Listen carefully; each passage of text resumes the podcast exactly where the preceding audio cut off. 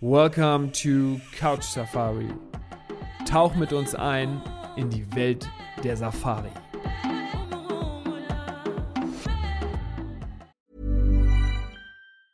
Hey, it's Ryan Reynolds, and I'm here with Keith, co star of my upcoming film, If, only in theaters, May 17th. Do you want to tell people the big news?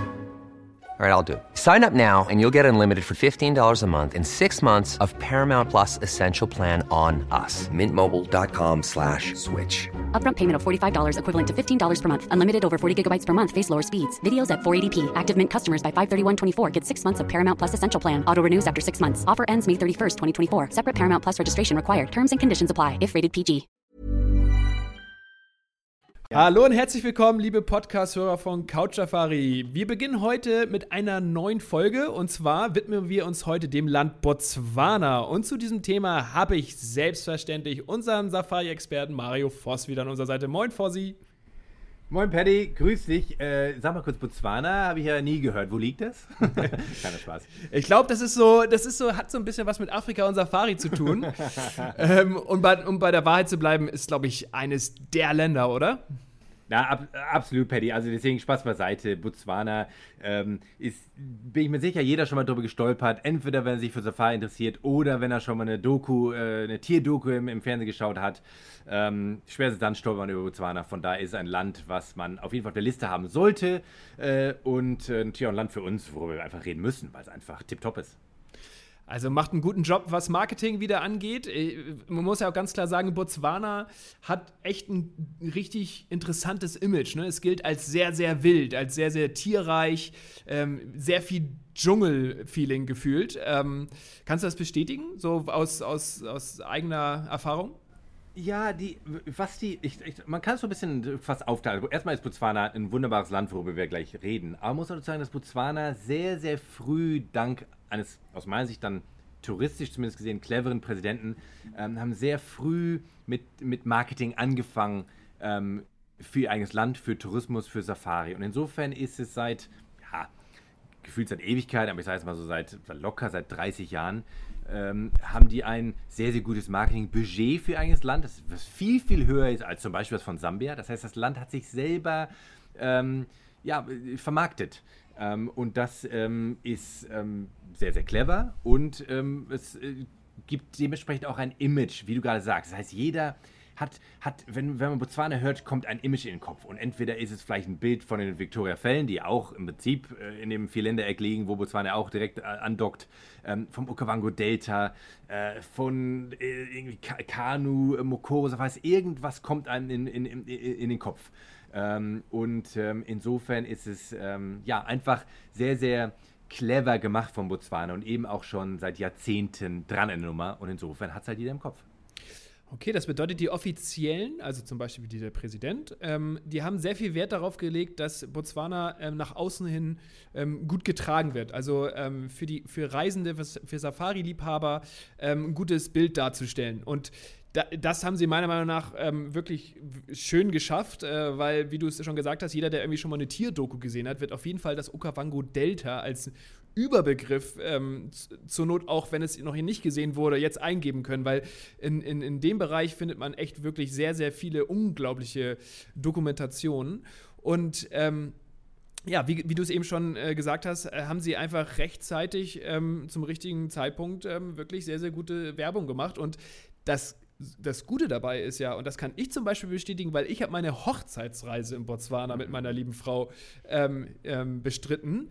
Ähm, es also es verspricht ja ein bisschen was, aber es hält es auch. Also es ist ja, wirklich, ja. es ist wirklich super wild. Es ist ähm, wirklich so, sagen wir mal, auf dem auf dem Quadratmeter würde ich sagen, die meisten Tiere, auch wenn der Quadratmeter vielleicht ein bisschen klein ist, aber so die meisten, die meisten Tiere. Wirklich super wilde Lodges, ähm, also wirklich ähm, mitten in der Natur integriert. Also das finde ich auch immer sehr, sehr schön, wenn das so super schön integriert ist, wenn du kurz bevor du ähm, ähm am Camp ankommst, dann äh, immer erst nochmal genau hingucken musst. Ah ja, guck mal hier, ja. da hinten ist das Camp. Ja. Ähm, das, das, das, das äh, merkt man gar nicht sonst. Ähm, also es hält auf jeden Fall, was es verspricht, kann ich grundsätzlich schon mal vorab nehmen vor sie. Ja, nein, total. Und deswegen, ähm, diese Marketingseite darf man nicht äh, sozusagen unterschätzen, weil es klingt dann so, als ja, die machen schön Werbung, aber was haben sie denn? Es ist ja. ein fantastisches Land. Und natürlich jetzt nicht nur das Okavango Delta, aber natürlich ist das Okavango Delta das, was den meisten Leuten einfällt, weil es einfach erstmal einmalig ist in der, äh, auf der Welt, ein, das, das größte Binnendelta ähm, insofern ist es an sich ja schon äh, dramatisch. Und dann kommt es ähm, gepaart mit der Tierdichte und den tollen Camps und auch dann noch private Konzessionen äh, nebendran, neben den Game Reserves und das was. Also es ist eine Kombination, ähm, die einfach dann funktioniert. Und äh, ja, dann über die letzten Jahrzehnte haben sich natürlich auch sehr namhafte äh, äh, Lodge Operators, sei jetzt mal, so wie And Beyond und Wilderness äh, dort äh, mhm. äh, niedergelassen. Und die helfen natürlich dann nochmal, weil die haben natürlich auch nochmal eine Marketingmaschinerie, die sehr weitreichend ist und das mhm. Äh, nötige Budget. Und insofern ist es einfach ein, naja, zum, ich sag mal, ohne dass jetzt falsch klingt, aber einfach ein sehr exklusives Land, weil es, es, ist sehr privat, sehr exklusive Lodges sind auch nicht immer alle sehr günstig, gerade die sehr, sehr privaten, privaten Konzessionen. Ähm, und, und da hat sich Botswana einfach darauf spezialisiert, eher wenige Touristen anzulocken, aber dementsprechend dann ähm, hochpreisiger ähm, die Unterkünfte, ähm, was einerseits natürlich schade ist für viele, die, ähm, aber ähm, für das Conservation, für, die, für den Naturschutz ist das wirklich gigantisch. Ja, und stimmt. da hat ähm, Botswana wirklich ähm, ganz, ganz tolle Arbeit geleistet ähm, und ja, hat einfach fantastische Natur und eben hochwertige Camps ähm, in diesen abgelehnten Gebieten, wie du gesagt hast, die du ja auch schon selber erleben durftest oder teilweise. Und mhm. ähm, ja, das ist dann einfach sehr, sehr einmalig. Absolut. Und, und mir ist da vor Ort auch wirklich genau das ähm, aufgefallen. Und, und es ist genau das auch rübergekommen. Also ich muss ganz ehrlich sagen, ich hatte das Glück jetzt, dass egal auf welchen Safaris ich jetzt war, grundsätzlich ich nie so diese riesen äh, Touristenmengen gesehen habe, weil ich, genauso wie du es ja auch schon in den vergangenen Folgen immer mal wieder erwähnt hast, ich achte auch gerne darauf, äh, vielleicht nehme ich mal eine andere Jahreszeit, vielleicht ähm, bewege ich mich mal ein bisschen gegen den Strom, aber ich ja. versuche auch immer so ein bisschen nicht dahin zu laufen, wo alle vielleicht hinlaufen. Und ähm, im Botswana ist das wirklich genau so rübergekommen und ich kann es absolut bestätigen, dass man ähm, dort wirklich die Safari für sich hatte. Ähm, und diese Camps, die, diese Exklusivität, da will ich auch noch mal kurz drauf eingehen. Ähm, das ist wirklich, also so nah, wie wir da die Tiere erlebt haben, haben wir jetzt vereinzelt noch mal hier und da auch woanders erlebt. Aber in Botswana war es schon außerordentlich, weil ähm, da, da, hatten, hatten wir wirklich die unter einzelnen ähm, Bungalows in Gebieten, wo wir, wo wir dann zum Essen teilweise eine halbe Stunde nicht gehen konnten, weil irgendwie eine Elefantenherde direkt vor der Tür stand. Oder weil die aus unserem Pool getrunken haben. Oder weil äh, kleine äh, Mini-Elefanten, äh, ähm, keine Ahnung, sich den Rücken geschubbert haben vom Baum direkt beim Eingang und so weiter. und ähm, genauso auch mit anderen Tieren. Und das, das ist wirklich auffällig gewesen. Wir sind in den, in den, in den Land Rover gestiegen und da konnte der, der Ranger gerade eben nochmal sagen, äh, dass es jetzt wieder losgeht ähm, zur Safari und er sich freut. Und da hast du eigentlich schon nach 30 Sekunden die ersten zehn Tiere gesehen. Also es ist wirklich, ähm, wirklich Wahnsinn. Ich glaube, ich, ich, ich, ich, wirklich lüge, glaube ich nicht, wenn ich sage, ich habe an einem Tag die Big Five innerhalb von einer Stunde gesehen. So, und das ja, ist ja. Ähm, genau ja. das, was Botswana das ist. Schon, ist. schon ähm, also ich muss natürlich als, als Sambianer natürlich sagen, du warst noch nicht in Sambia, Paddy. Da gibt es das natürlich auch. Ist ja das ähm, kleine Botswana, ne? Habe ich ja schon genau, gehört. Genau, ja, ja, genau. Aber das, ähm, nein, äh, da wird aber ins Detail gehen, äh, äh, Paddy. Ich glaube, es ist wichtig, hier zu unterscheiden, ähm, auch für, für, die Zuhörer, aber äh, für alle, ähm, ist natürlich wieder, Botswana ist nicht, ist nicht gleich Botswana. Es gibt natürlich wie in jedem Land, wie eigentlich auf jeder Reise, die man, die man plant auf der Welt, natürlich wieder auch Unterschiede in, was man erleben kann, was man erleben möchte und was man natürlich auch dafür dann zahlt. Das heißt, es gibt auch in Botswana äh, Gebiete, wo es touristisch relativ voll ist. Und zum Beispiel im, okay. im, Chobe, im Chobe Nationalpark, einer der berühmten Nationalparks, wo ganz berühmt für riesen Elefanten ist, ähm, ja, da ist man nicht alleine, muss man ganz ehrlich sagen. Also da ist äh, in einem, ich sag mal, in einem öffentlichen Nationalpark, der so weltbekannt ist, der auch nicht weit ist jetzt von den Victoria-Fällen und so, da ist schon ähm, einiges los. Wenn ich sage einiges los, ist nicht wie in Disney World oder so, das nicht, mhm. aber da fährt man nicht jetzt alleine mit dem Wagen rum. Nein, stimmt. Was man aber dementsprechend natürlich bekommt, ist auch wieder äh, günstigere Unterkünfte. Das heißt, ist immer die Frage, äh, und das habe ich ja schon häufiger gesagt, das ist ja aber überall auf der Welt, Angebot und Nachfrage. Das heißt, wenn ich natürlich eine Lodge habe mit 50 Betten, 100 Betten, ähm, zahle ich natürlich weniger, als wenn ich in eine private Konzession gehe oder mitten ins Okavango-Delta, wo ich nur fünf Chalets habe und habe nur drei Autos auf Safari und sehe auch keinen anderen. Das ist, ich glaube, die, die normale äh, Logik auf der Welt. Ähm, leider oder Gott sei Dank, aber es ist eben dann ähm, Angebot und Nachfrage. Und insofern ist es wichtig, dass jetzt sozusagen nicht man sagt, ja, Botswana ist überall wild und so. Das gilt ja für Sambia auch. Und es gibt in Sambia auch ein paar Ecken, wo, wo es ein bisschen voller ist als in anderen. Ähm, aber wenn man das Abgelegene haben möchte, kriegt man es für zu einem bestimmten Preis. Wenn man aber sagt, okay, ich möchte aber äh, für das Budget nach Botswana reisen und dann kriegt man hoffentlich das auch noch, aber eben vielleicht nicht alleine. Und insofern gibt es da schon noch dann eben, wenn man jetzt, wenn wir schon äh, ins Detail gehen, Paddy, ähm, gibt es da schon auch noch Unterschiede in diesen Ländern. Ähm, ähm, erstmal, wie viele Touristen man sieht, aber eben auch, wie viel man dann für, für, so, für so eine Reise bezahlen muss. Mhm. Okay, ja, du weißt es dann im Detail nochmal besser und, und, und macht ja auch Sinn. Ich, ich sage nur grundsätzlich, vielleicht passt es dann, wenn man sagt, also in Botswana kann man es zumindest sehr gut so fahren. Ne? Diese, ja. diese exklusive Nummer, diese wenig, wenig ja. ähm, äh, Mitreisende ähm, und ja. sehr für sich allein zu sein, sehr viel Privatsphäre und äh, gleichzeitig ähm, super wilde Tiere und ähm, vor allen Dingen auch ähm, super wilde Camps. Und ähm, wir, du hast jetzt eben gerade Okavango-Delta schon genannt. Es gibt ja, ja. hast du eben auch genannt, Shobe National Park. Dann gibt es noch den Morimi National Park. Ne? Das, das sind, sind das so die drei bekanntesten Orte? Ähm, ich denke mal theoretisch, ja. Moremi ist, ist offiziell ein Game Reserve noch, nur äh, wenn okay. wir über Detail reden. Das ist aber, ich meine, das ist dann eher so ein politisches äh, äh, ja, Regierungsminimalunterschied im, im Status des Schutzes, aber minimal. Kannst du mal kurz den gehen. Unterschied erklären? Ähm, ähm, also generell, ich weiß nicht, ob jedes Land noch einzelne Statuten hat, aber ähm, generell Nationalpark ist wirklich, alles ist geschützt und man darf theoretisch auch nichts, ich sag jetzt mal, anfassen slash rausnehmen. Das heißt, selbst wenn ich jetzt zum Beispiel mal so eine Perlehuhnfeder mitnehmen wollte, ist es mhm. schon illegal, theoretisch. ähm, in einem, jetzt mal ganz übertrieben gesagt, in einem mhm. Game Reserve ähm, ist, ist sozusagen noch ein bestimmtes Management theoretisch möglich. Zum Beispiel vielleicht äh, darf äh, zum Beispiel, wie gesagt, jetzt nicht mich quotieren, weil es gilt wieder in jedem Land manchmal andere Regeln, aber ähm, darf noch mal was gemanagt werden in der Natur, vielleicht auch mal was entfernt werden, vielleicht auch mal, ich sag mal, vielleicht ein alter Baum entfernt werden oder äh, Feuerholz gesammelt werden. Also es gibt da so bestimmte Sachen, die da noch minimal ähm, möglich sind. Vielleicht darf sogar gefischt werden von der Local Community. Ähm, ah, okay. Und äh, also so minimal. Also in, in beiden Gebieten sind die Tiere geschützt. Also man darf nicht auf einmal, ob im Game Reserve oder in einem Nationalpark, darf man nicht auf einmal da reingehen und ein Tier jagen. Das geht nicht. Ähm, ja. Aber es gibt eben so auf ganz feinem Level eben noch so minimal Unterschiede. Ähm, das dazu. Ähm, Nationalpark ist das höchste, der höchste Schutz. Ähm, und okay. äh, Chobe, ähm, äh, Chobe ist, ähm, darf ich lügen, aber war, glaube ich, äh, bis gar nicht, ja, was heißt so lange, aber ist mittlerweile Nationalpark. Ähm, dann gibt es noch den, den Kalagadi Transfrontier Nationalpark, ja, der auch, haben wir schon mal ja. drüber gesprochen, oder mhm. Kalahadi, wie er dann schön heißt. Äh, dann gibt es noch den Makadigadi Nationalpark, äh, sehr, sehr zentral, und noch den äh, Nsai, Nsai-Pan, wie man es jetzt genau ausspricht, N-X-A-I.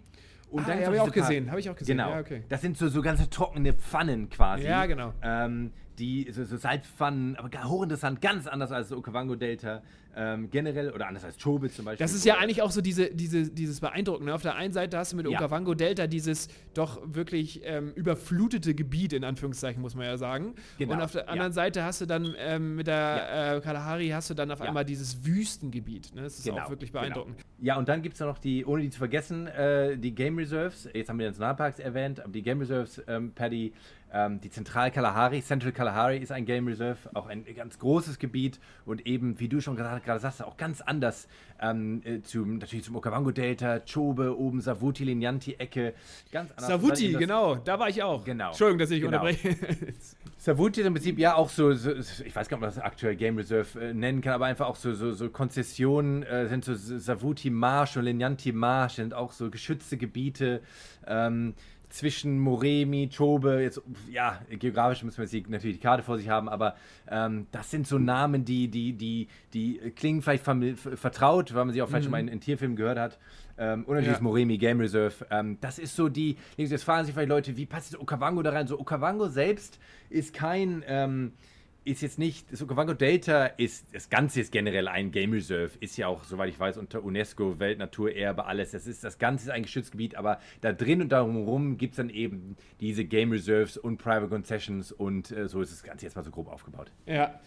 Ja, okay, super interessant. Und sag mal, Savuti, da habe ich eine Story gleich zu. Ähm, die die haue ich jetzt nicht zum Schluss, sondern jetzt mal kurz raus. Ähm, in Savuti ähm, habe ich mit meiner Frau, waren wir wirklich in so einem Tended Camp. Also das war, und zwar so mobiles, äh, was dann nach einer Woche den Ort gewechselt hat. Also das war super beeindruckend. Ähm, es war genau das, was ich mir auch mal echt gewünscht habe. Und zwar wirklich ähm, so bis aufs kleinste Detail äh, einfach mal gefühlt so zur Natur dazu zu gehören. Ne? Also, dass du da wirklich Ja, in, in ja. Zelten geschlafen hast. Es gab keine, äh, kein Strom. Also, du kannst mit Solar ein bisschen was machen, wenn du selber Ja, irgendwas dabei hattest. Aber ähm, eigentlich gab es keinen richtigen Strom. Du musstest, was super witzig war, wir hatten die Dusche war ein Eimer sozusagen, ähm, der morgens befüllt wurde mit Wasser und über einen Tag wurde durch die Wärme wurde das Wasser dann wärmer und konntest du abends halt duschen. also oder, oder du ein ganz harter, harter warst, dann konntest du natürlich morgen äh, kannst du morgens dann duschen, aber dann eiskalt. Und äh, das war wirklich so. Also das muss ich nochmal ganz besonders so ein bisschen im Vordergrund stellen. Das war wirklich so mitten in der Natur, nicht eingezäunt, einfach komplett dazugehörig. Und es war wirklich, also wirklich ganz, ganz spartanisch, aber trotzdem auf seine Art dann wieder luxuriös, weil super, ich glaube, es war, es konnten, glaube ich, ähm, es gab, glaube ich, sechs Zelte oder fünf Zelte, also sehr, sehr klein. Ähm, war damals auch von And Beyond und es war wirklich, ähm, ja, hat super viel Spaß gemacht. Das war, das war echt ein Erlebnis. Ja, klasse. Klingt ganz toll. Ich finde solche Camps sowieso klasse, die, ich meine, alle, alle Camps sind klasse, aber so diese simplen, fast schon Mobile Camps, wo man wirklich Ja, genau. noch so, äh, wo so richtig, sag mal, rustikal ist ja übertrieben gesagt, man hat ja alles, was man braucht, aber wo man so richtig nah dran ist. Ähm, und wie du sagst, entweder das Wasser mit Feuer aufgewärmt wird, teilweise noch, oder mit Solaranlage, oder irgendwie, also, und man morgens am Feuerchen sitzt und einen Kaffee trinkt. Da, da, ja, ich bin eh ein Fan von den ganz kleinen Camps sowieso. Ja, mag ich auch, absolut. Und sag mal, ähm, du hast ja eben ein paar Bereiche, ein paar Game Reserves ähm, zu den Nationalparks noch ähm, äh, aufgezählt. Ähm, jetzt haben wir ja über das Okavango Delta schon ein paar Mal Ja. mehr ähm, gesprochen oder das erwähnt, aber das ist natürlich auch wert. Im Vergleich dazu, Schobe und Moremi, äh, wie sind die aufgebaut? Sind die, sind die landschaftlich ähnlich dar, äh, darzustellen oder äh, unterscheiden die sich komplett? Du, äh, genauso wie die Kalahari, die dann auf einmal komplett Wüste ist. Ja, es, es ist eine gute Frage. Ähm, generell, äh, das Okavango-Delta ist im Prinzip diese saisonale Überflutung. Das heißt, du hast hier wirklich eine, eine fast schon eine Inselwelt. Wenn es trocken ist, hast du einfach ein, naja, ein, ein Delta, was trocken ist und kannst überall rumfahren und, und kannst all Tiere anschauen. Aber es lebt von dieser saisonalen Überflutung. Und das kriegt man nirgendwo anders. Von daher ist es von dem Aufbau der Landschaft, äh, von der ganzen Art und Weise, wie die Safari dann darum aufgebaut ist, ähm, ganz anders. Weil im Chobe hast du, äh, hast du den, Fluss, ähm, den du auch in anderen Parks hast, und jetzt ohne, ohne das jetzt runterreden zu wollen, aber du hast ein tolle Lodges, tolle Safari, einen Fluss, auf den du Boot fahren kannst, alles. Und, äh, aber es ist eine, äh, ich sag mal, eine, naja, es ist eine sich nicht ändernde Landschaftsbild, außer es natürlich Trockenzeit und Regenzeit gibt. Aber diese Dramatik im Okavango-Delta, dass du ja wirklich siehst, ich meine, teilweise siehst du ja dann, äh, ich sag mal, eine Insel von Palmen und du weißt, wenn du jetzt nicht gerade da bist, wenn es überflutet ist, dann siehst du, ja, okay, da, hier ist nochmal das Wasser. Und es ist, die ganze Landschaft ist, ist, ist, ist du, du siehst ja, dass es ein Überflutungsgebiet ist. Und das ist, äh, ist, ist einzigartig, das ist unvergleichlich. Ähm, und insofern ähm, äh, sieht man das. Von den Tiersichtungen her, ach, es ist relativ, meine, du kannst im, äh, auf dem, im Chobe kannst du Leoparden sehen, im Moremi kannst du Elefanten. Es ist, äh, das Moremi oh, deckt ja, dockt ja schon an Okavango dran, überlappt ein bisschen, von daher ist das noch der Einfluss dann sehr, sehr ähnlich. ähm, okay. Aber ähm, ja, du kannst überall tolle Tiere haben. Also ich würde es nie so weit gehen und sagen, ja, da muss aber in Okavango, um das und das zu sehen und so. Das würde ich nicht sagen. Ähm, wie gesagt, ich sage ja immer, dass wenn man bestimmte Sachen erleben will, bestimmte Tierarten, gibt es bestimmte Gebiete, in denen man die gut erleben oder sehen kann, andere weniger gut. Aber es ist nicht so, dass man sagt, ja, wenn du aber nach Chobe gehst, siehst du das nicht, wenn du nach Moremi gehst, siehst du das nicht und da ist es besser. Das stimmt nicht. Es ist das eine ist zu einer Jahreszeit, kann man das machen, das ist, da muss man ein bisschen unterscheiden, aber ähm, ist, ich will jetzt nicht so krass sagen, ähm, was jetzt wo genau besser sehen ist. Was stimmt natürlich, dass man, naja, in bestimmten Gebieten mehr Touristen hat als in, in anderen. Äh, und dass man natürlich, wenn man im Okavango Delta in einem privaten, luxuriösen Camp eine Sichtung hat, die hat man für sich alleine. Ähm, Und ähm, insofern ist das, das sind die Unterschiede dann eher. Ähm, aber Botswanas Glück, dass es ähm, generell in diesen erwähnten Parks, gerade so Chobo Moremi und generell Okavango Delta, eine Tiervielfalt hat, die generell sehr, sehr gut ist. Durch das Wasser? Äh, also ist es gerade durch das ja, genau. Wasser? Ja, okay. ja, genau, genau, absolut. Ähm, und, äh, und die Kalahari, wie schon erwähnt, ist wieder ganz anders. Okay. Ja, ja, das ist der absolute Vielfalt in diesem Land. Äh, wo wir gerade von, von Parks und, und Reserve, Game Reserves gesprochen haben, was für Tiere wo zu erleben sind. Allgemein, sehen wir doch mal Botswana allgemein. Steht Botswana für eine Tiervielfalt ähm, von einem besonderen Tier besonders oder für alle? Oder gibt es eine Riesenmenge zum Beispiel, wie ich das Gefühl hatte, von Elefanten? Die, ich fand, also gefühlt ja, war ja. Botswana irre viele Elefanten. Ähm, genauso hatte ich das Gefühl, dass es extrem viele Löwen gab. Also vielleicht ist es aber auch so eine, so eine Kettenreaktion. Da, wo viel Tiere sind, sind dann auch viel Löwen zum Beispiel, ja. weil sie denken, es ist mutmaßlich viel zu fressen. Also, ähm, aber weißt du, kannst du da, gibt es da irgendwie noch ja. andere Beispiele? Absolut. Also die Elefantendichte ist absolut äh, dort eine der höchsten in, äh, oder die Population einer der höchsten in, in Afrika, was ja auch schon zu Problemen geführt hat, weil eine bestimmte Anzahl an Elefanten, wenn es ein, das haben wir glaube ich schon mal äh, von mehreren, vor ganz vielen Folgen mal darüber gesprochen, dass dann, wenn man eine limitierte, auch eine große, aber eine limitierte Fläche hat für Elefanten, sind natürlich eine Gefahr für sich selbst, weil sie sich selber den, den Lebensraum oder Landschaft kaputt machen ja. können. Ja. Ähm, insofern hat da Botswana in der Vergangenheit, aktuell ist es, äh, glaube ich, okay, aber ist zu Punkten gekommen, wo es einfach schon fast zu viele Elefanten waren für, den, für die für wie viel diese geschützten Gebiete noch tragen ja, konnten. Ja. Ähm, aber das klingt jetzt so negativ, aber jetzt zum Positiven. Ähm, es ist einfach, ja, also das Chobe-Gebiet ist bekannt dafür, natürlich so Vigilanti, Okavango auch. Ähm, aber gerade Chobe ist äh, Elefanten unglaublich. Ähm, was du sagst mit Löwen, generell was natürlich passiert ist in Gebieten, die lange geschützt sind und vor allem, wenn die miteinander verbunden sind, ist ja nicht so, dass du, ich sag mal, da irgendwo ein Park hast im Nordosten und da irgendwo ein Park im Südwesten und da leben jetzt 100 Elefanten und, und, und, und das war's. Es ist ja ein, ein Riesengebiet, die zumeist miteinander verknüpft sind. Und deswegen, wenn das dann gut geschützt ist, dann hast du natürlich über Jahrzehnte oder teilweise über Jahrhunderte, aber gut, wir haben ja schon darüber gesprochen, in den letzten Jahrzehnten war natürlich in vielen Ländern natürlich und viele Tiere Druck aufgebaut durch Jagd und alles. Da hat Botswana mhm. gute Arbeit geleistet, dass da ähm, die Jagd generell ähm, sehr, wenn sie nicht sehr gut gemanagt war, war sie verboten. Ähm, ja. Und insofern ähm, ist da einfach eine, ja, wie du sagst, eine hohe Vielfalt an an Tieren und auch eine gute Dichte an, an dann Elefanten, Löwen und allem dran. Was man dazu noch sagen muss, was ich interessant finde, ist, es gibt, ich finde ja immer diese Nebenstories mal ganz interessant. Man, klar, die Leute interessieren sich mal für Elefanten, Löwen, alles. Ähm, es gibt in der, in der Saipan ähm, zu einer bestimmten Jahreszeit ist, äh, findet eine große Zebra-Wanderung statt. Ein ganz interessantes äh, das heißt Phänomen. Ich meine, es ist ja kein Phänomen, dass Tiere wandern, um von A nach B zu kommen, um Futter und. und ja, aber gesammelt so viel dann ja schon. Genau. Und das ist zum Beispiel interessant. Da wissen nicht, was heißt, wissen nicht viele drüber, aber es ist sowas, wo, wo man nicht häufig drüber redet. Aber es ist im Prinzip so ein bisschen, wir haben ja über die Gnu-Wanderung in Lua Plains in Sambia gesprochen, die zwei größten in Afrika, ähm, nach Serengeti und Masamara. Und eben in der Saipan-Gegend äh, findet ähm, zum, ähm, zumeist äh, aus, äh, aus, meiner Erfahrung, ich glaube zu Beginn des Jahres, glaube ich, zwischen Januar und März äh, eine Zebra-Wanderung statt. Ähm, und das zum Beispiel finde ich, äh, das, da gibt es auch so kleine Camps und so, auch so Art Mobile Camps, die das dann verfolgen. Also da so, so mhm. kleine, kleine Highlights ähm, und ähm, ja, das, das finde ich immer klasse. Und natürlich gibt es auch Leoparden und ach, einfach ganz viele. Also es ist einfach, es ist schon ein, ein Ballungszentrum an Tieren, kann man schon sagen, Botswana. Ja, Vorsi, immer wenn du darüber äh, berichtest, was man so erleben kann, ähm, möchte ich am liebsten immer gleich wieder los. Das ist ja unglaublich, was man immer so extra noch machen kann. Mit so einem mobilen Camp allein schon. Ich meine, das ist ja auch etwas, was auch nicht jeder gemacht hat bisher. Und Botswana bietet all diese Dinge an. Ähm, jetzt ist, was mich nochmal interessieren würde, weil das war damals, als wir in Botswana waren, auch ein, ein besonderes Thema.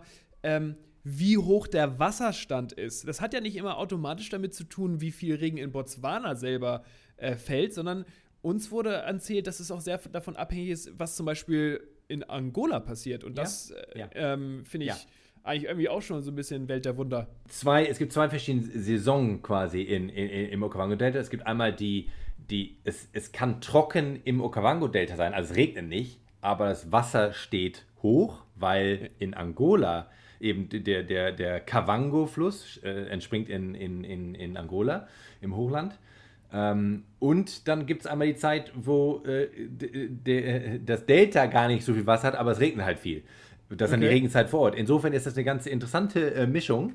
Ähm, und ähm, ja, also es, es, ist wirklich, was ich noch sagen wollte, Paddy, jetzt mal, mal wieder, ich, ich zoome jetzt mal wieder raus. Was, was Leute, wir, jetzt schon wieder, wir gehen ja ins Detail und, und, und aber man muss sich mal vorstellen, so ein Land, das gilt ja für viele Länder, das gilt ja für Sambia auch, für Namibia auch und so, aber man muss sich vorstellen, das Land ist anderthalb, fast zweimal so groß wie Deutschland und hat mhm. keine zweieinhalb Millionen Einwohner.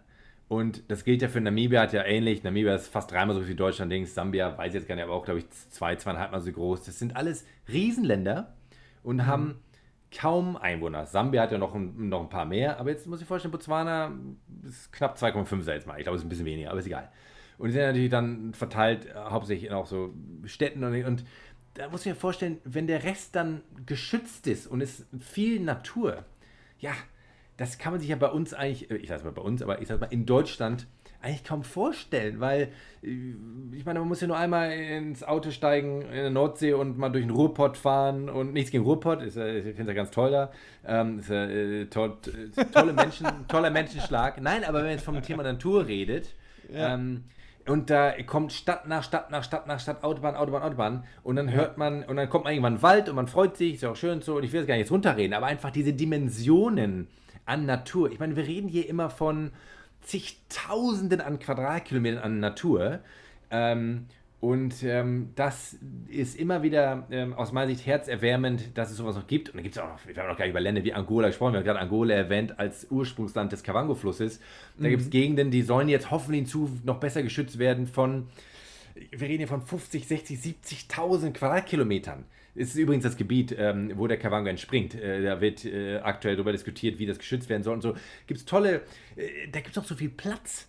Ähm, mhm. Und das finde ich einfach Wahnsinn, wenn man aus den Industrieländern kommt. Die sind hier in Deutschland, England, Amerika, also viel, viele, äh, äh, viele ähm, Gebiete, die industriell sind, was ja toll ist und hat uns viele andere Vorteile gebracht. Aber von Natur redet, ist diese Dimension ist ja, ja, ich meine, in diesen Camps, ich habe es schon mal erwähnt, aber wenn du in solchen Camps dann irgendwo hockst, im Okavango-Delta in der Kalahari und du weißt, okay, 1000 Kilometer in die Richtung ist jetzt gar nichts, 500 Kilometer in die Richtung ist gar nichts. Das, sind, das, ja. das, das muss ich erst mal vorstellen.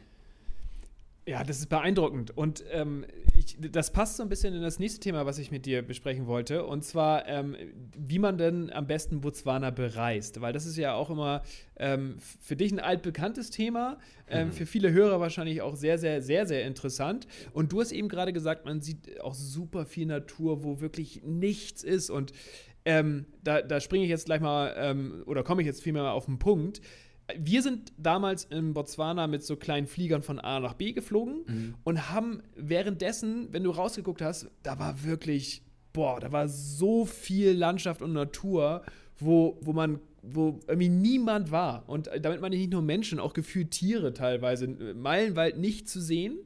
Ähm, deswegen ist es ja schon beeindruckend zu gucken, dass man dann in diesen Gebieten dann doch wieder dann auch ähm, Camps baut und, und, und auch in Gebieten sich aufhält, wo dann natürlich Tiere sind. Aber du hast vollkommen recht, weil du eben gesagt hast, diese Weite der Natur, die fällt einem besonders dann natürlich dann auf, wenn man aus der Vogelperspektive mit ja. einem Flieger von A ja. nach B fliegt.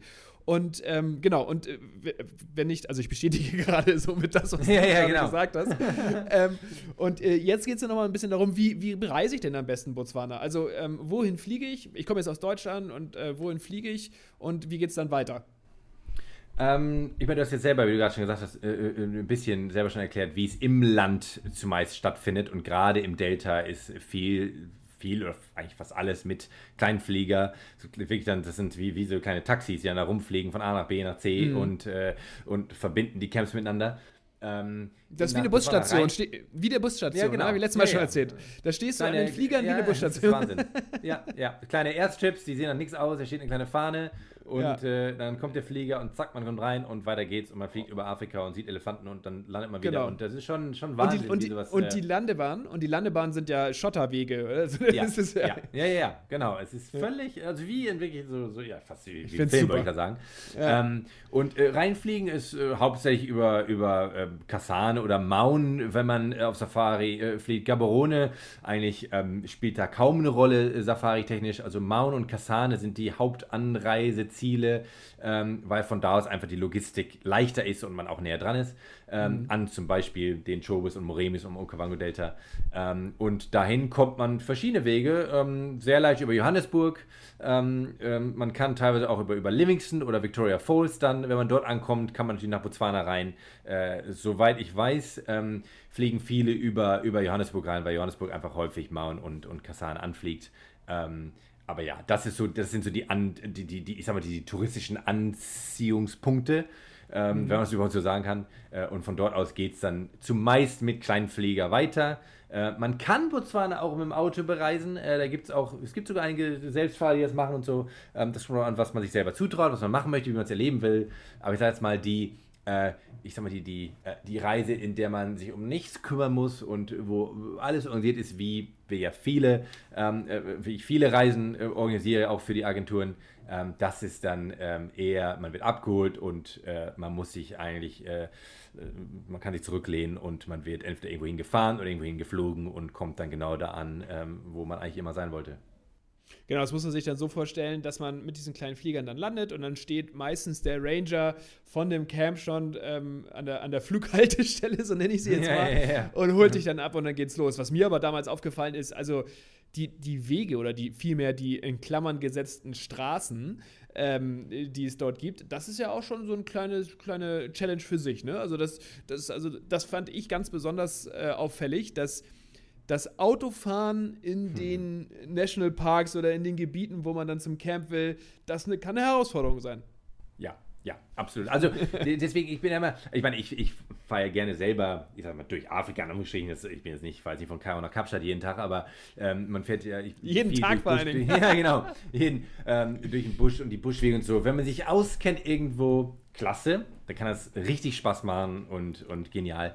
Wenn man sich irgendwo nicht auskennt, ist das wirklich... Ähm, naja, ich, ich meine, dass man dann viel verpassen kann, weil einfach die lokalen Guides äh, in diesen Gebieten natürlich jeden Weg kennen und natürlich auch jeden Weg nehmen, weil sie ihn kennen. Und während man selber, egal wie Afrika man erfahren ist, wenn man schon mal denkt, uh, ist das noch ein Weg oder uh, da steht ja ein bisschen Wasser, kann man da durch, kommt man durch, bleibt man stecken, das sind Fragen, dann biegt man schon mal eher in eine andere Richtung ab, was ja nicht schlimm ist, das ist, ja überall schön, aber der Guide, äh, der sich da auskennt, äh, kann, naja, äh, der stoppt nicht bei so einem Weg, weil er genau weiß, ah, das führt jetzt zu dem Baum und zu der Höhle und zu dem Wasserloch und so. Und insofern bin ich immer ein Riesenfan davon, auch aus, wirklich aus meiner Sicht auch. Selbst in Sambia, wo ich mich vermeintlich gut auskenne und immer behaupten würde, ja, Mensch, ist meine Heimat eigentlich und ich kenne mich aus. Selbst da bin ich immer noch gerne und immer noch lieber mit lokalen Guides unterwegs, weil die sich noch mal besser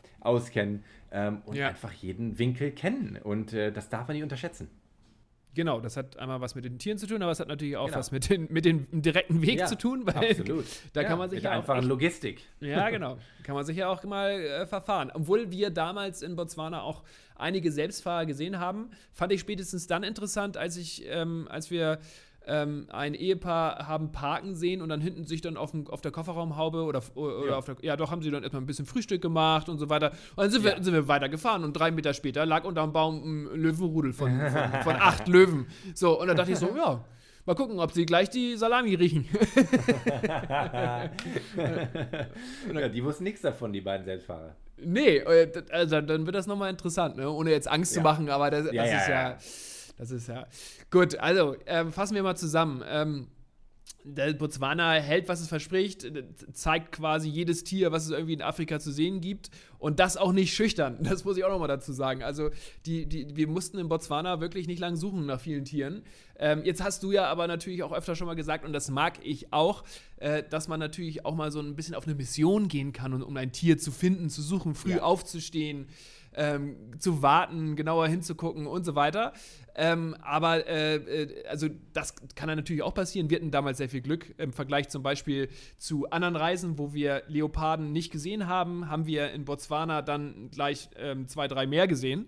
Und ähm, von daher ähm, habe ich Botswana wirklich extrem gut äh, in Erinnerung. Ich muss natürlich jetzt auch noch sagen, weil es auch die Hochzeitreise war, ne?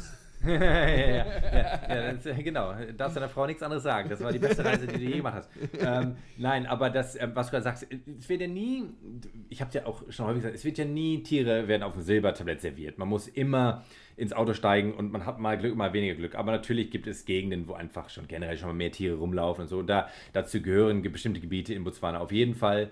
Ähm, und, äh, aber natürlich trotzdem ähm, muss man noch auf Safari gehen. Und natürlich kann man auch eine Woche nach Botswana äh, fliegen und sieht vielleicht ein bestimmtes Tier nicht, was man auf der Liste genau. hat, in Anführungsstrichen. Und, ähm, und es gibt natürlich verschiedene Art und Weisen, ob man in die Kalahari äh, fährt oder fliegt, um dort vielleicht versucht, Geparden zu sehen, oder man fliegt mhm. in die, ins Okanagan Delta, weil man gerne Elefanten sehen will. Es gibt ja verschiedene Gründe, verschiedene Arten von Reisen, und, ähm, aber nichts auf Safari ist garantiert. Aber naja, wie wir schon häufig gesagt haben, es gibt natürlich äh, Gebiete in Afrika, wo einfach gerne schon mal mehr Elefanten, mehr Giraffen rumstehen als ja. in anderen Gebieten. Und natürlich kann man dann auch sicherstellen, dass man dort hinreist, damit man schon mal primär ähm, viele schöne Tiere sieht. Das Detail dann, gerade wenn es um Raubkatzen geht oder so, das ist dann schon auch immer wieder Glückssache.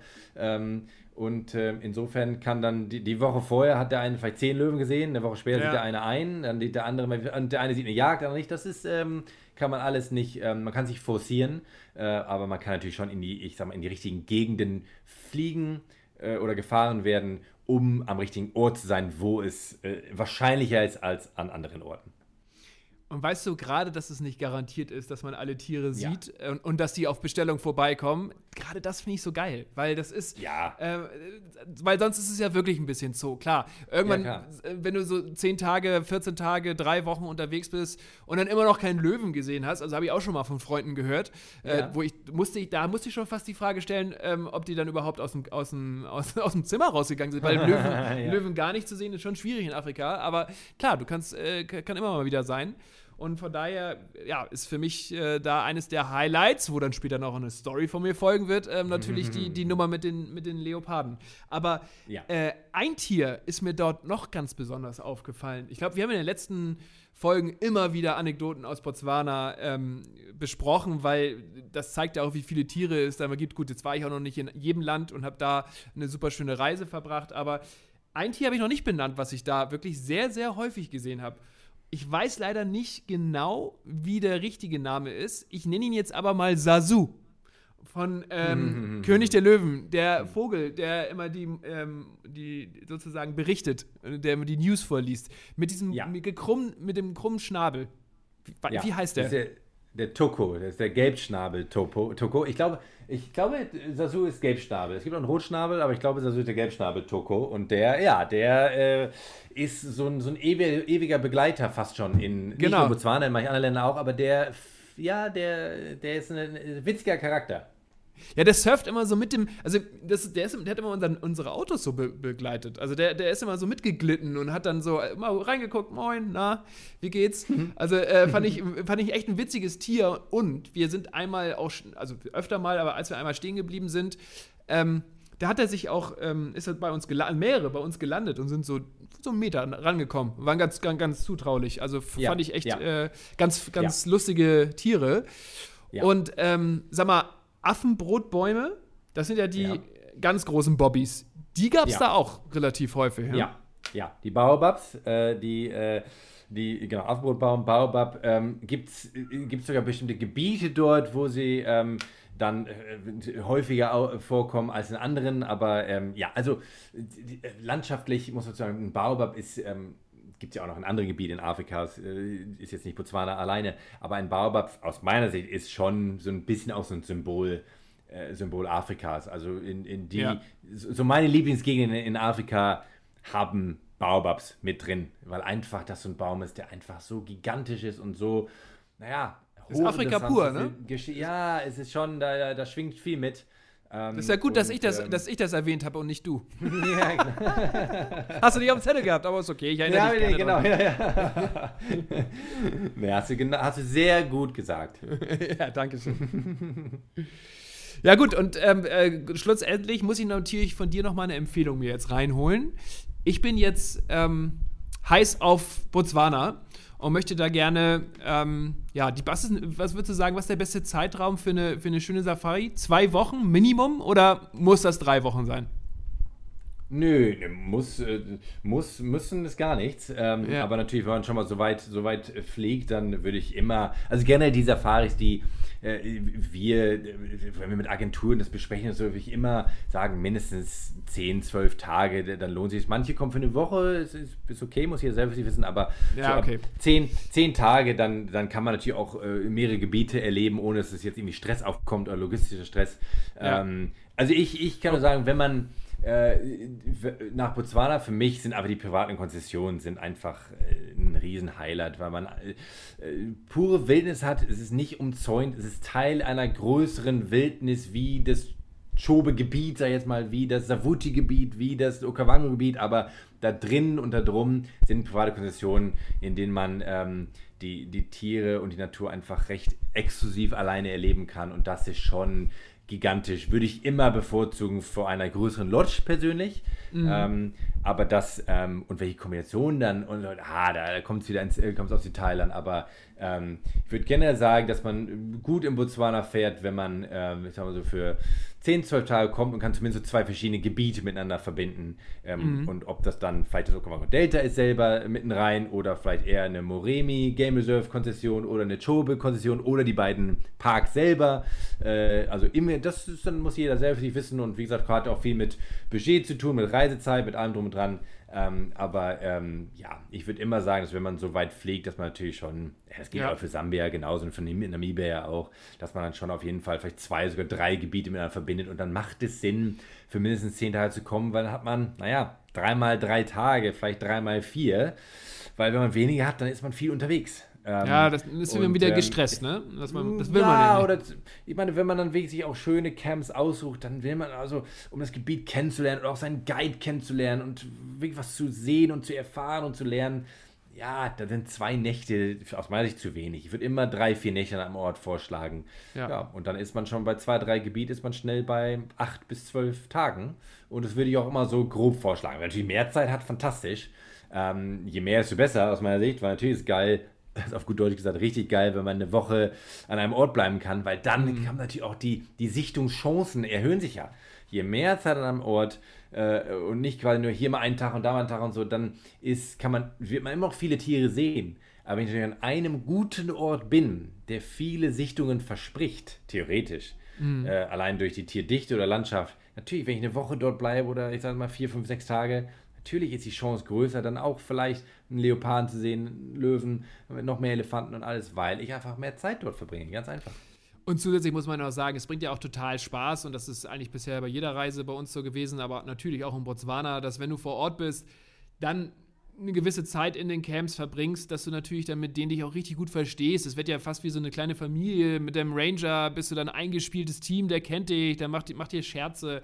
Also das bringt natürlich sehr viel Spaß, wenn man da nicht, nicht nur schnell mal zwei Safaris macht, sondern wenn man da ein bisschen Zeit mitbringt und auch äh, sich gegeneinander kennenlernt. Ich finde, das, das, das ist dann ja. immer doppelt so schön. Ja, ja, absolut, Paddy. Gut, dann haben wir äh, das geregelt. Halten wir mal fest, äh, Okavango Delta ist ein Muss. Eigentlich auch Schobe und Morimi. Ähm, die sollte man schon mal mitnehmen, die Dinger. Und hm. ähm, sage ich jetzt mal so, so ein bisschen spaßeshalber. Und ähm, dann bringt das alles richtig Spaß. Ähm, gut, dann kommen wir jetzt wieder zum Schluss langsam vor Sie. Und ich stelle mir gerade ja. die Frage, ähm, äh, ob du überhaupt eine Geschichte erzählst. oder ob ich die, die Niederlage oder, schon so Ja, oder ob du gleich den Punkt abgibst. Gleich Handshake, gleich Handshake. und ich weiß nicht, äh, hast du überhaupt eine Story aus, aus Botswana? Jo, Storys äh, hat man immer. Ich meine, ich, ich, kann, ich mach's kurz. Und ja. zwar eine meiner schönsten Sichtungen. Und schmerzlos. schmerzlos.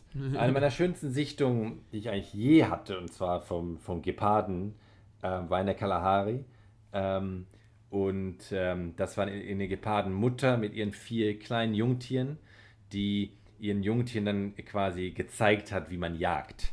Und das war sensationell. Die hat Okay, die im Prinzip, super, ja. hat die, die, die hat die, im Prinzip, ja, man konnte so ein bisschen auch mal wieder, man hat gesehen, wie klein man ist mit Hut, weil man doch gar nichts versteht, auch wenn man denkt, man kennt sich ein bisschen aus in der Natur und so. Einfach wie Mhm. die ohne für uns ersichtlich ein Zeichen den jungen Tieren gibt, sich jetzt hinzulegen oder hinzusetzen hinter einen Baumstamm.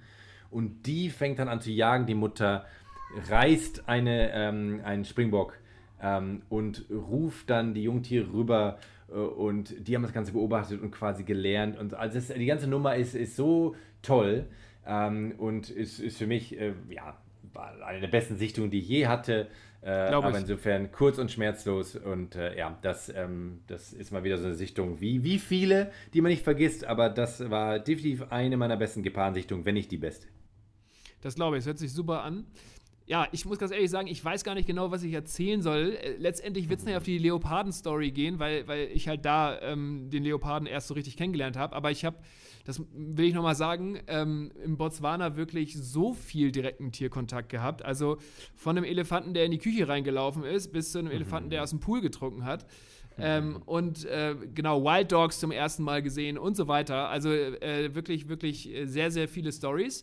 Aber ich möchte sehr gerne beim Leoparden bleiben.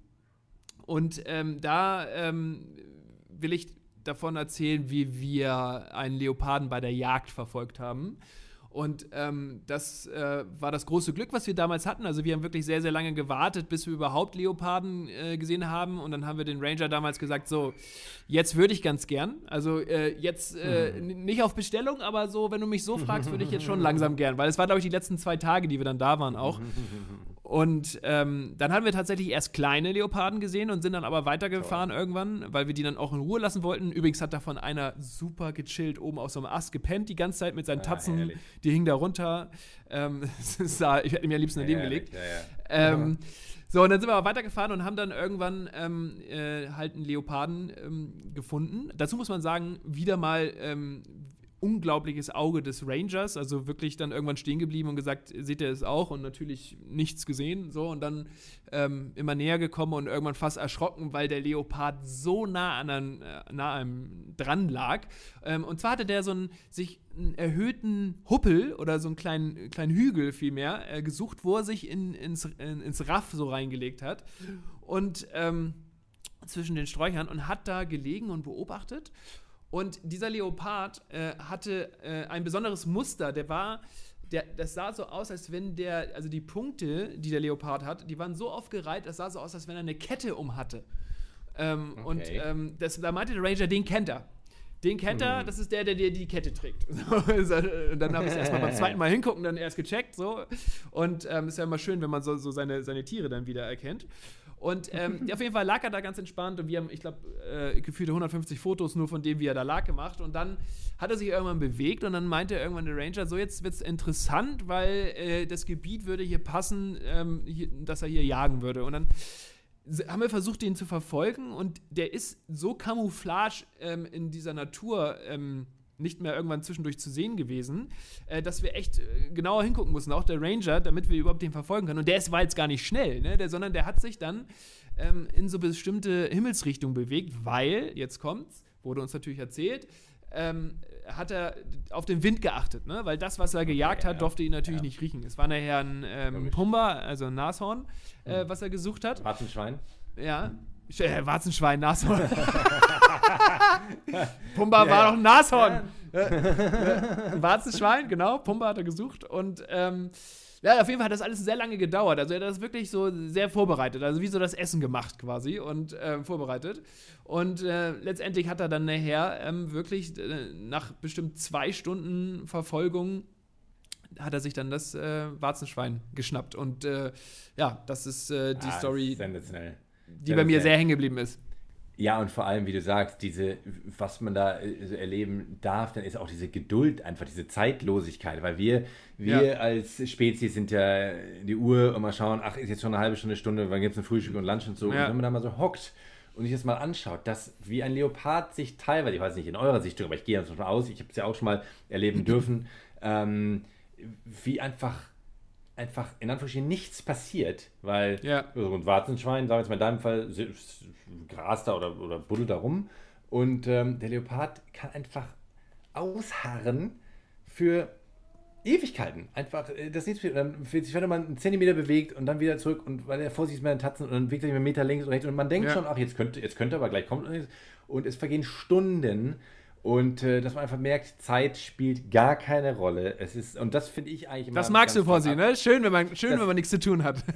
Herrlich. Einfach diese natürliche Zeitlosigkeit von das Nichts, nichts, äh, als Beobachter zumindest für den Leoparden Ja. ist äh, offensichtlich, der braucht die, die Nahrung, der äh, muss, der macht seine eigene Entscheidung, wann, äh, wann der richtige Zeitpunkt ist. Aber einfach, dass Zeit gar keine Rolle spielt. Ich meine, der Leopard sagt nicht nach 10 Minuten, ey, jetzt ist aber hier mehr langweilig, jetzt drehe ich wieder um oder so, sondern Ja. es wird durchgezogen. Und wenn man dabei der Beobachter ist, finde ich das immer ganz toll, weil einfach, abgesehen davon, dass es toll ist zu beobachten, aber einfach, es ist einfach, die Zeit vergeht wie im Fluge, weil man so gespannt ist und, aber, und am Ende denkt man, wie, das war jetzt zwei Stunden, drei Stunden, vier Stunden, was wir denkst, aber es ist einfach diese Intensität, Zeit hat aber gar keine Rolle gespielt, aber vergeht wie Flug. Ich finde das hochinteressant, was der Faktor Zeit wieder in der Natur stimmt. völlig äh, verschwindet eigentlich. Ja. Und ich glaube, da kommt auch der, eigentlich der Urlaubsfaktor in jetzt, abgesehen davon, dass man schöne Tiere sind, so aber einfach dieses, diese, äh, ja, wenn man gebannt ist in der Natur unterwegs und was sucht oder aufspürt oder was beobachtet, ist Zeit ist völlig wurscht. Und das finde ich als äh, generelles Gefühl einfach fantastisch.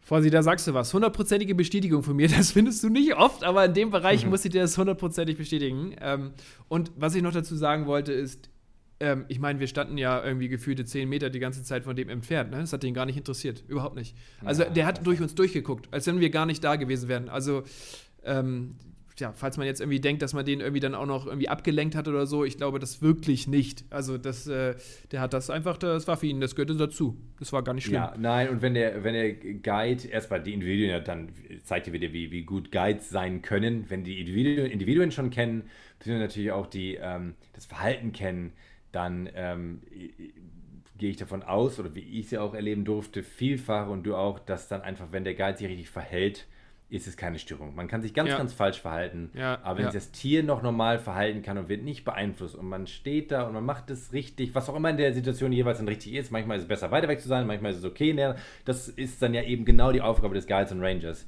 Und ähm, da kann man viel falsch machen, aber wenn man alles richtig macht, ist es einfach nur traumhaft. Fossi, was machen wir jetzt? Ich fand deine. Story auch, auch ziemlich gut. Ähm, ich würde sagen, äh, verloren hast du auf jeden Fall nicht, aber gewonnen auch Immerhin. nicht. Geh, gehen wir mit so einem soliden Unentschieden wieder ins Wochenende, ist doch herrlich. Ich glaube, es ist sogar das zweite Unentschieden in Folge, Fossi. Also entweder Ja. legst du richtig zu oder ich. Ich meine, dann bin ich jetzt sozusagen immer noch Zweiter in nach. der Liga, aber ähm, ein paar Punkte habe ich gesammelt. Ja. Machst du. Machst du gut, es wird langsam. Es wird langsam. Danke, danke. Gut, lieber Hörer, vielen Dank fürs Zuhören. Ich hoffe, euch hat Botswana genauso beeindruckt wie uns. Wir freuen uns, wenn ihr nächstes Mal wieder einschaltet. Bye, bye. Und falls ihr euch schon mal ein bisschen inspirieren lassen wollt und einen Tipp von uns haben wollt, dann geht auf elbtravel-africa.com. Best Safari Experiences.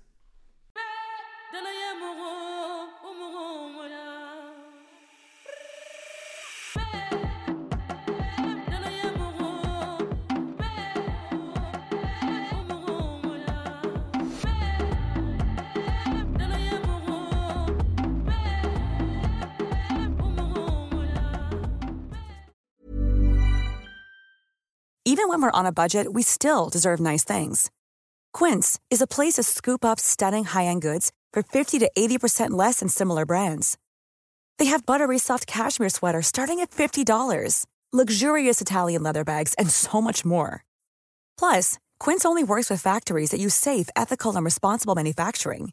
Get the high-end goods you'll love without the high price tag with Quince. Go to quince.com slash style for free shipping and 365-day returns.